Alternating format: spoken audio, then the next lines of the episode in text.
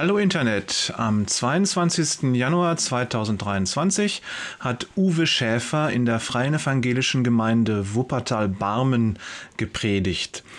Innerhalb dieser Predigt hat er auch ein Lied vorgespielt. Aus rechtlichen Gründen darf das nicht in diesem Podcast erscheinen, aber ich werde einen Link in die Show Notes setzen, sodass ihr das Lied hören könnt. An der richtigen Stelle werde ich das auch markieren, dass ihr wisst, wann das dran ist. Ich wünsche dir ein gesegnetes Zuhören bei der Predigt von Uwe Schäfer.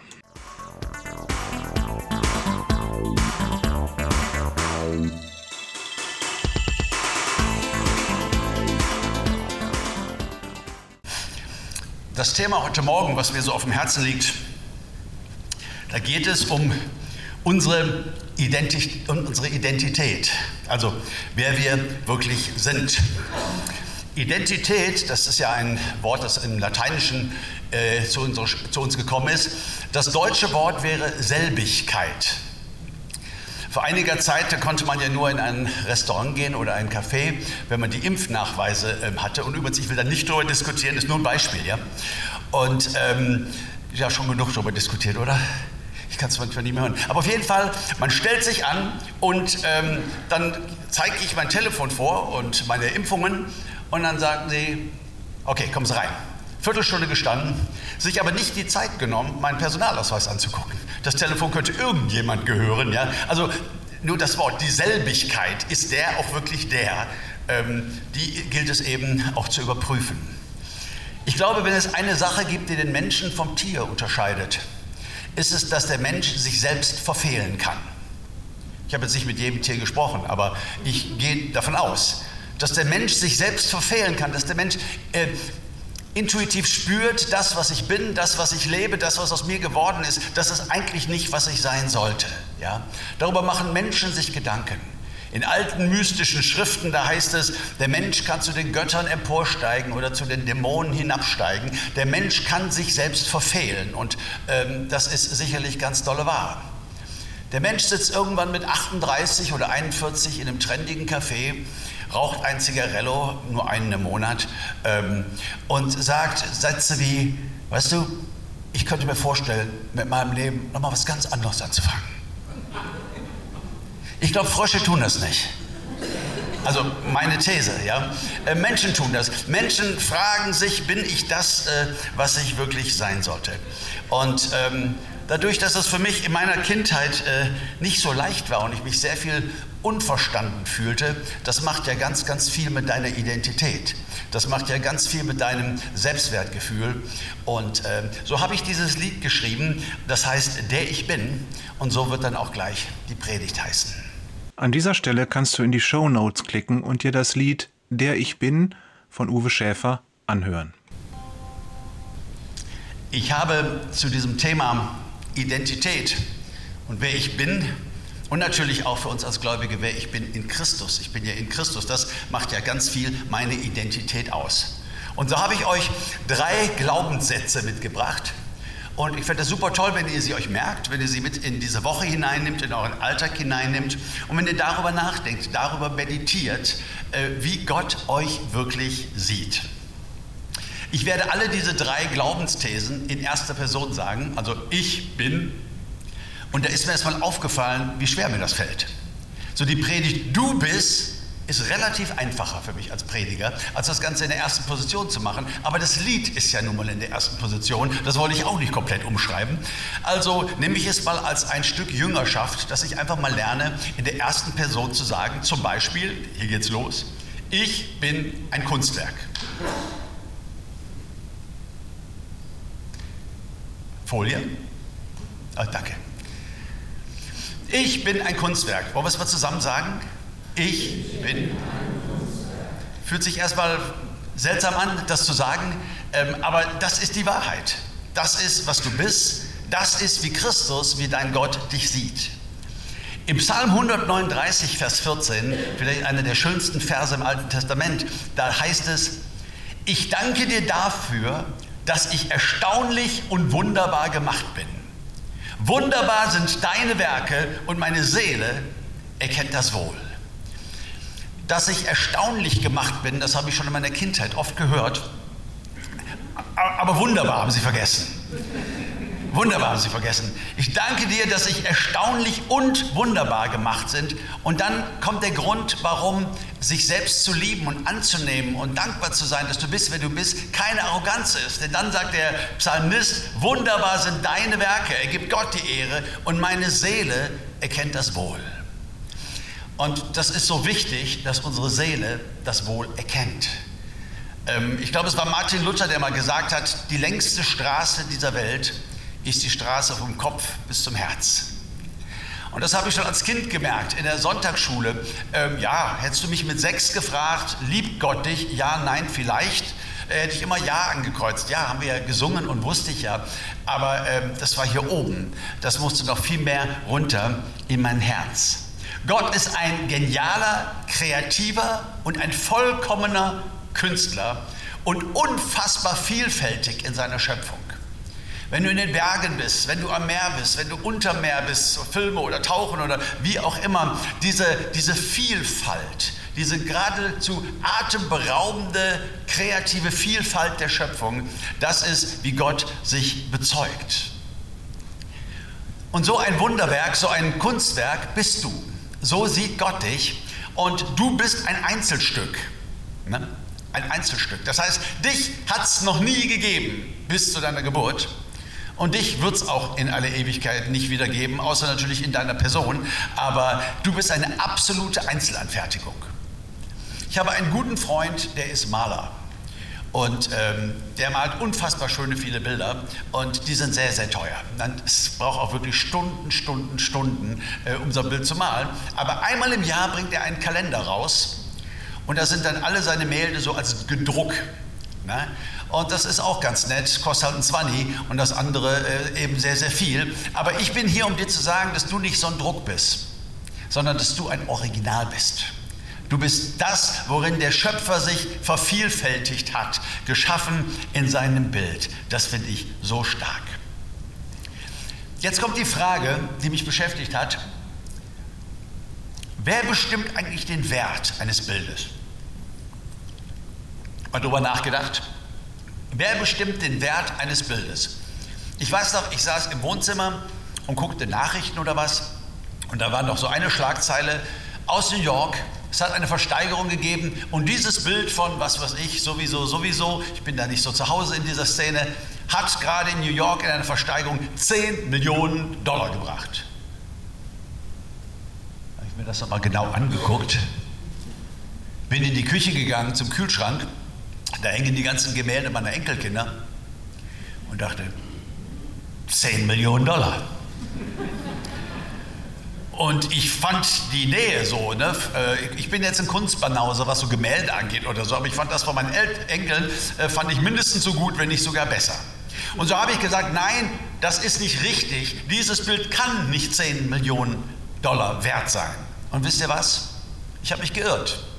Ich musste mich korrigieren. Doch, ist es. Warum? Wer bestimmt das? Der, der sein Portemonnaie aus der Tasche zieht und der 10 Millionen Dollar bereit ist dafür zu bezahlen. Der bestimmt den Wert dieses Bildes. Ja. Ab dann steht in jedem Katalog, dass es 10 Millionen Dollar wert ist. Unser Schöpfer hatte ja nie vor, uns zu verkaufen. Er hat uns geschaffen als Kunstwerke und äh, wir sind ihm ja geklaut worden. Wir sind entführt worden durch den großen Lügner, äh, durch den Teufel. Und Gott hätte ja einfach sagen können, okay, in die Tonne damit, ich mache mir eine neue Schöpfung, wenn man schon mal allmächtig ist. Aber Gott wird Mensch und bezahlt einen ungeheuerlichen Preis. Du sagst, Uwe, war ich teuer? Ja, Schätzelein, du warst dolle teuer. Zweimal sagt der Paulus den Korinthern, ihr seid teuer erkauft. Ihr seid teuer erkauft. Gott hat uns eben so sehr geliebt, dass er das zurückgekauft hat, was ihm ja eh schon gehörte. Und wenn ein Einbruch ist in so einem Kunstmuseum ähm, und irgendwelche Diebe stehlen die Gemälde, dann zahlt dieses Museum hinterher riesige Lösegeldforderungen, um dieses Gemälde wiederzubekommen. Weil es ist ein Einzelstück, es ist unfassbar kostbar. Was für ein Bild. Und so ist Gott Mensch geworden und hat einen ungeheuren Preis bezahlt, um dich zurückzubekommen, weil er sich eine Ewigkeit ohne dich einfach nicht vorstellen konnte. Wichtig ist das, was David sagt. Meine Seele erkennt das wohl. Das ist, glaube ich, manchmal so ähm, der Punkt. Was ich vorhin schon sagte in der Sonntagsschule, dass Jesus für mich gestorben ist, dass Jesus mich liebt. Ja, meine Güte, es gibt sieben Milliarden Menschen. Er liebt sie nun mal alle und ist auch gerecht, also muss er, muss er mich ja mitlieben. Ne? Äh, das war jetzt nicht besonders emotional für mich. Bis ich irgendwann gelernt habe und bis heute noch mit dem Gedanken unterwegs sein darf und immer mal wieder den nach vorne bringen, wichtig ist, es persönlich zu nehmen. Wichtig ist das, was Jesus für mich getan hat, diesen ungeheuren Preis, das persönlich zu nehmen. Paulus sagt in Galater 2, Vers 20, ich lebe im Glauben an Jesus Christus, der mich geliebt und sich selbst für mich hingegeben hat. Könnte man ja auch mal sagen, ach komm Paulus, hast du es nicht ein bisschen kleiner? Also der hat alle Menschen geliebt. Es gibt gerade 7, Milliarden und wenn du dann alle dazu zählst, die noch, äh, die schon tot sind und alle, die vielleicht noch kommen, ähm, das ist auch richtig. Aber richtig ist, dass es für dich getan hat. Wichtig ist mir der Glaube und das ist, was Paulus sagt, er ist für mich, er hat mich geliebt, ist für mich in den Tod gegangen, hat sein Leben für mich gegeben. Zu denken, wenn ich der einzige Sünder in dieser Welt gewesen wäre, nur ich, dass Christus auch nur für mich gekommen wäre dass Christus auch nur für mich die Rechnung bezahlt hätte, dass Christus auch nur für mich am Kreuz gestorben wäre. Er sehnt sich nach seinen Kunstwerken. Er sehnt sich nach den Menschen. So eine Liebe, die ist fast nicht nachvollziehbar. Die ist unfassbar. Da beugt man einfach nur seine Knie und will ihn anbeten, der die Liebe ja selber ist. Ich darf mich geliebt und begehrt wissen und fühlen. Er wollte mich um jeden Preis und er hat mich erkauft mit großen Schmerzen. Das finde ich großartig. Und du sagst, ja, Uwe, alles schon richtig, aber weißt du, wenn ich so an mein Leben denke und die Fehler und die Kaputtheiten und wo ich immer wieder falsch reagiere und all das, ja, ja, ich weiß genau, was du meinst. Eigentlich weiß jeder genau, was du meinst, weil wir ja alle damit zu tun haben. Wenn die, das Museum das Bild wieder kauft, das geklaute, dann ist das manchmal nicht mehr in sehr guter Verfassung. Das sind nämlich keine Kunstliebhaber, die sowas klauen, sondern das sind Geldliebhaber. Und das Geld hat dann, äh, das Bild hat dann im Keller irgendwo gelegen und das war feucht und meistens haben sie einen Schaden. Und dann fasst das Museum nochmal Geld an, um es so wiederherzustellen, es zu restaurieren, wie es einmal war.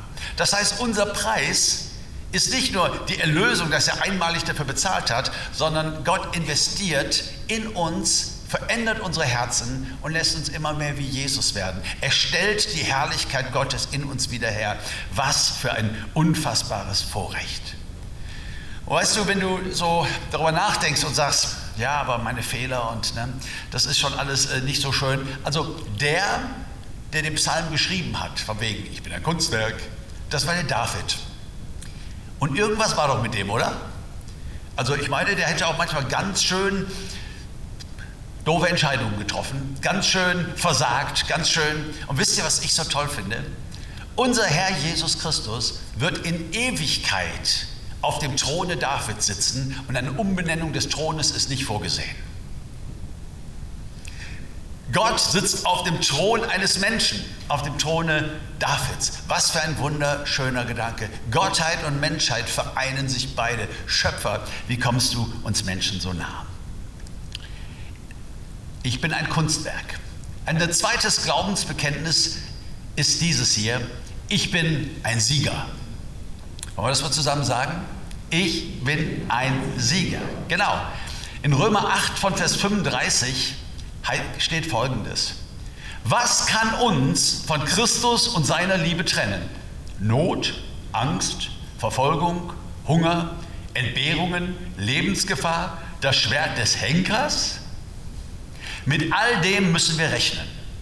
Und doch, in all dem tragen wir einen überwältigenden Sieg davon durch den, der uns so sehr geliebt hat. Ich mag diese Übersetzung dieser Verse so sehr. Mit all dem müssen wir rechnen. Nein, auch für uns als Christen ist das Leben kein Ponyhof. Nein, weil wir Jesus lieben und mit ihm unterwegs ist, heißt nicht, dass wir nicht krank werden, heißt nicht, dass wir äh, immer nur alles richtig machen, heißt nicht, dass wir immer nur beschenkt sind. Nein, wir leben in einer gefallenen Welt und eine rosa-Wölkchen-Theologie, uns kann ja nichts passieren, äh, die scheitert einfach dann irgendwann auch mal an der Realität. Es kann uns manches passieren im Leben. Es können manche Dinge vorkommen, äh, die wir uns nicht gewünscht haben. Das Leben ist kein Ponyhof. Aber in Christus seiend haben wir eine neue Identität. Und alles das, was Christus ist, sind dann auch wir in ihm. Und Jesus Christus ist ein Sieger und so ist es quasi unsere DNA als neue Menschen als wiedergeborene Menschen ist es unsere DNA, Sieger zu sein. Das ist meine Identität in Jesus. Ich bin ein Sieger selbst, wenn ich gerade verloren habe. Nicht das Gewinnen macht mich zum Sieger, sondern die DNA.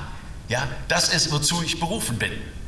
Stell dir vor, ein Adler sitzt in seinem Nest, Horst, und hat leider den Flügel gebrochen und kann nicht fliegen. Alle anderen Adler fliegen, fliegen wie ein Adler, wunderschön. Und er fragt sich, bin ich eigentlich noch ein Adler? Bin ich es überhaupt wert, Adler heißen zu dürfen? Und dann gibt es diesen Frosch, der ist den Baum hochgeklettert und hat zwei Blätter genommen und will jetzt den Adler ärgern und springt vom Baum und es geht so drei, vier Meter im Segelflug und dann, ich glaube, Wilhelm Busch hat dieses Gedicht geschrieben, oder? Fällt mir gerade ein.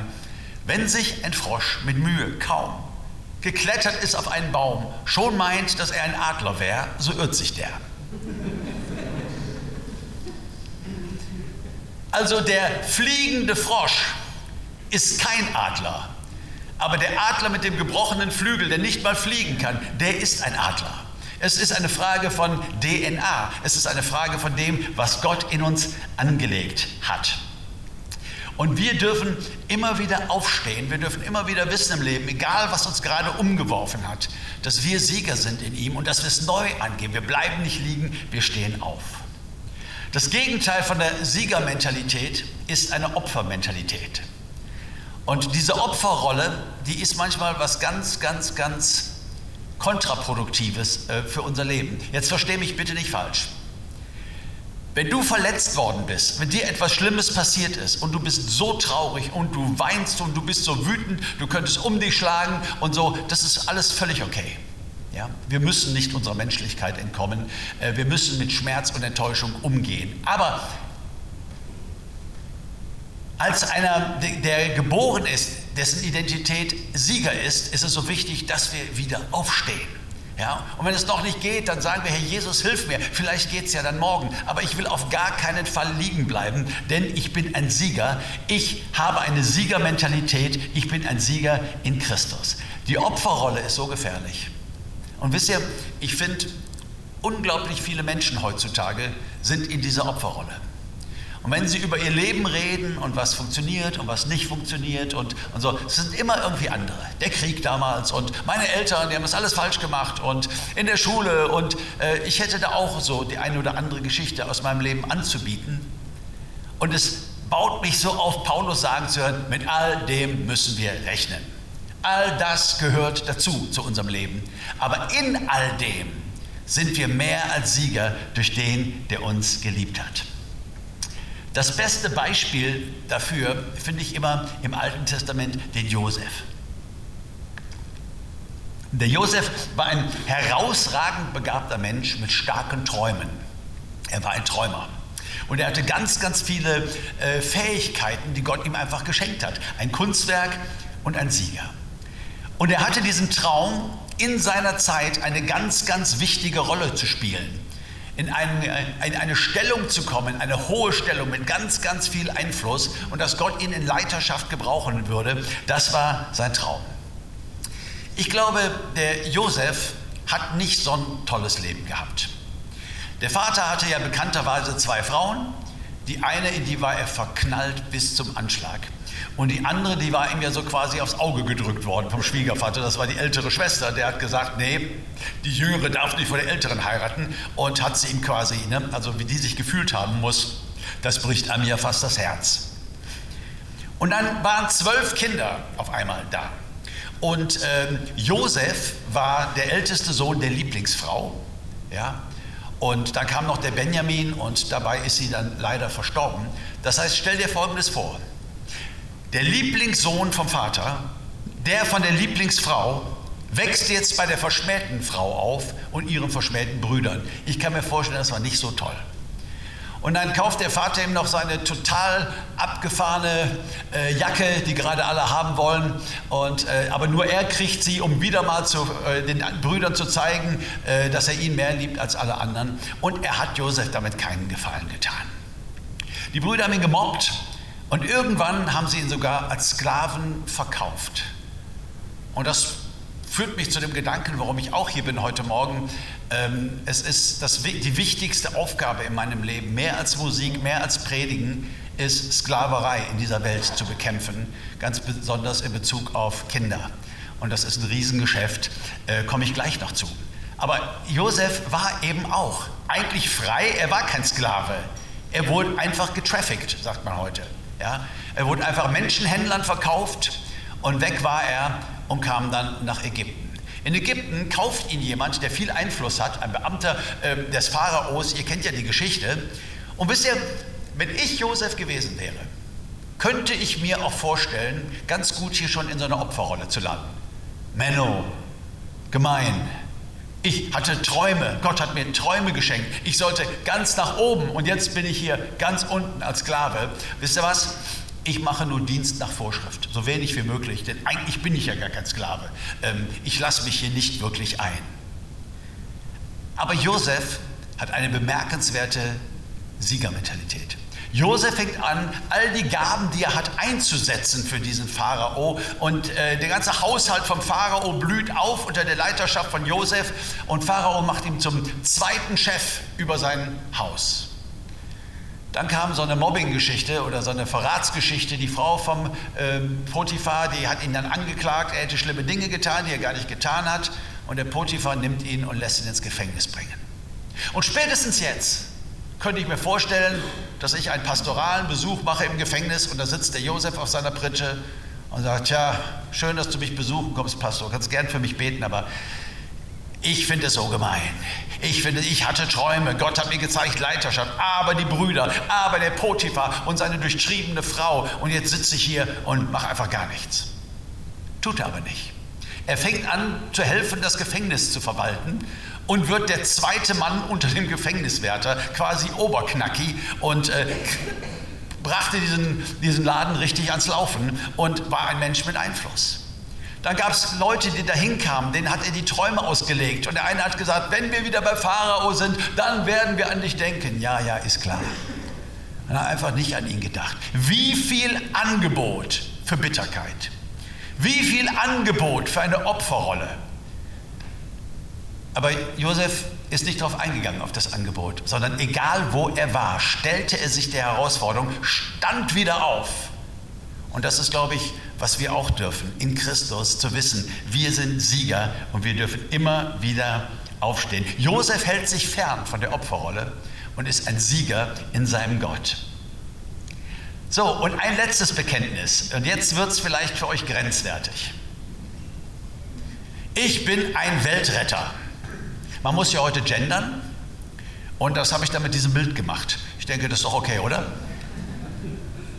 Das finde ich besser als mit innen oder so. Äh, da eine Dame zu nehmen. Ich bin ein Weltretter. Wie komme ich denn jetzt auf diese These? Nun, ich bin auch bei Josef. Und da heißt es in 1. Mose 41, Vers 45, und der Pharao gab Josef den Namen Zaphenat Panear, das bedeutet Retter der Welt. Dieser Pharao war kein netter Kerl.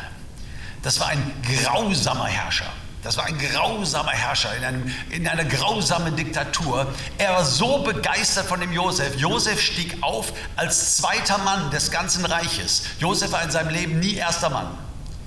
Aber in jeder Situation zweiter Mann nach kurzer Zeit. Und so auch in dem Weltreich Ägypten. Und ich weiß nicht, ob ihr das vielleicht so ein bisschen äh, nachvollziehen könnt.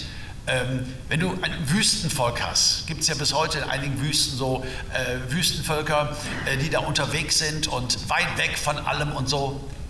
Die Wahrscheinlichkeit, dass da jemand geboren wird, der irgendwann mal in Berlin die Strippen ziehen wird, die ist äußerst gering. Die ist äußerst, äußerst, äußerst gering. Und, und Josef kam von einem ganz primitiven Wüstenvolk, ein ganz, ganz einfaches Leben. Ähm, und Ägypten war die Hochburg der Zivilisation und Kultur. Und er steigt auf, er wird zweiter Mann. Und der Pharao nennt ihn Retter der Welt. Und Viele glauben, dass die gesamte Menschheit durch ihn bewahrt worden ist in der Zeit vor einem Hungertod in einer der schlimmsten Hungerkatastrophen, die dieser Planet jemals gesehen hat. Und wisst ihr, ich glaube, in jedem Mensch liegt irgendwie die Sehnsucht, für etwas einzutreten, das größer ist als wir selbst, oder? Ich glaube, das ist die Gottesebenbildlichkeit in uns, dass Menschen ja, so instinktiv, so denken, ich möchte gerne nicht nur für mich leben. Ich möchte nicht nur über die Runden kommen, meine Rechnung bezahlt kriegen, in Urlaub fahren. Nein, ich möchte ähm, für etwas leben, das größer ist als ich selbst. Kinder, die wissen das. Und wenn wir dann älter werden, verlieren wir das manchmal so ein bisschen aus den Augen. Also als Kind haben wir geträumt. Ich mochte immer Robin Hood sehr gerne. Die Reichen beklauen und es den Armen geben. Das hat mich politisch auch sehr geprägt. Ähm, aber egal, bei mir war es Robin Hood, Winnetou, Mutter Teresa, Martin Luther King, Mahatma Gandhi, Nelson Mandela. Ich weiß als, als, als Kind, wenn ich so Bücher las, Kinderbücher über solche Leute, die was verändert haben, da brannte mein Herz. Da brannte mein Herz. Ich war neun, da habe ich das Buch von Hudson Taylor äh, gelesen, ähm, der China-Missionar. Und ähm, dann habe ich gebetet und ich meinte in meinem Herzen gehört zu haben, geh für mich nach China. Ich ging runter weinend und habe meiner Mutter das erzählt und die hat dann für mich gebetet. Ne? Ich war bis heute nicht in China, aber bis vor zwei Tagen war ich noch in Indien, das ist ja schon recht nah dran. Letztes Jahr in Nepal und wer weiß, ob ich nicht auch noch nach China komme. Aber was ich sagen will, dieses, ich möchte gerne leben für etwas, das größer ist als ich selbst. Ich möchte gerne diese Erde etwas besser zurücklassen, als ich sie vorgefunden habe. Das machen uns Kinder oft vor. Und dann werden wir erwachsen und dann bekommen wir Pflichten. Sorgen und tausend To-Dos. Das Haus müssen wir noch umbauen und mit der ganzen Dichtung und so, jetzt wo das so teuer wird, das muss dringend noch gemacht werden. Urlaub müssen wir planen, das Auto muss über den TÜV. Schatz, das war doch erst letzte Woche über den TÜV. Nein, Schätzelein, das war vor zwei Jahren, es muss wieder über den TÜV. Ein Segelschein wolltest du noch machen, um im Urlaub dir mal ein Bötchen ausleihen zu können und es ist immer so. Und unsere Träume bleiben manchmal dabei auf der Strecke. Und ich glaube, dass Gott uns das heute neu zusprechen möchte. Du bist ein Weltretter. Du bist ein Weltretter. Jesus hat Sachen mit dir geplant. Jesus wurde in die Welt gesandt, um sie zu retten. Ja, und er hing am Kreuz für uns und dafür anbeten wir ihn. Aber wisst ihr, wenn wir in Christus sind, dann gehören wir zu seinem Team. Und Jesus sagt in Johannes 20, Vers 21, gleich wie mich der Vater gesandt hat, so sende ich euch. Starkes Wort, oder? Gleich, genau wie mich der Vater gesandt hat, als Retter der Welt, so sende ich euch. Christus ist aufgefahren und sitzt auf seinem Thron und er arbeitet in dieser Welt durch seine Ekklesia, durch seine Gemeinde, durch seine Kinder, durch seine Jünger und wir alle sind berufen, uns einzumischen.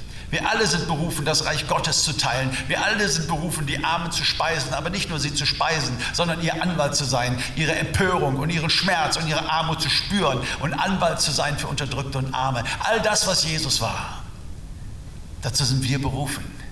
Ich bin ein Weltretter. Das geht nicht so leicht über die Lippen, aber es geht gar nicht darum, was du leistest, sondern wieder geht es um die DNA die Gott in dir angelegt hat. Wir haben eine Riesenberufung hier in dieser Welt. Es ist unser Lebenssinn, Gutes zu tun, in dem zu leben, wozu wir berufen sind. Und Gott hat diese Werke ja längst vorbereitet. Es geht auch nicht darum, irgendwie so viel Gutes wie möglich auf die Reihe zu kriegen. Nein, nein, Gott hat schon einen sehr genauen Fahrplan, was er für dich hat und wo er dich sieht. Josef ist bis heute mein größtes Vorbild was mein Engagement bei unserem Verein Schlussstrich betrifft. Aus zwei Gründen. Den einen habe ich euch schon genannt. Josef war ein Träumer. Nennt. Das erste, Josef war ein Sklave, Opfer von Menschenhandel und das ist genau mein Thema. Aber das Zweite ist, er war ein Träumer. Und seine Träume sind wahr geworden, weil er sich nicht hat in die Opferrolle packen lassen, sondern seine Träume haben die damalige Welt verändert. Als Gott mich berufen hat, Schlussstrich zu gründen, da hörte ich eine Stimme Gottes in meinem Herzen. Und das sage ich heutzutage nicht so sehr oft. Aber ich beschäftigte mich mit diesem Thema und als mir klar wurde, dass das nicht so ein kleines Ding ist, was es hier und da mal gab, sondern dass wir von einem Multimilliarden-Euro-Geschäft sprechen. Dass alleine aus Nepal 12.000 bis 15.000 Kinder entführt werden, jedes Jahr, um in indischen Modellen zu arbeiten, alle minderjährig. Ja? Äh, wenn du diese Zahlen hörst, wenn du. Unfassbar, es hat mich zerbrochen. Und dann hörte ich eine Stimme in meinem Herzen und die sagte: Uwe, sorg dafür, dass es aufhört. Und jeder Realist und erwachsene Mensch wird sagen, komm Schäfer, hast du es nicht ein bisschen kleiner? Nö, das ist, was ich gehört habe. Und ich will mich einsetzen und Leben retten, eins nach dem anderen. Und ja, eines Tages wird der Herr Jesus Christus wiederkommen. Er wird mich mitten in der Schlacht finden bei der Arbeit. Und das letzte Kapitel schreibt er dann mit mir gemeinsam auf dieser Erde. Aber das, was ich tue, ist so angelegt, dass wir dafür sorgen, dass es aufhören soll. Das sage ich mit einem ganz, ganz kindlichen Glauben, den ich eben von Josef gelernt habe.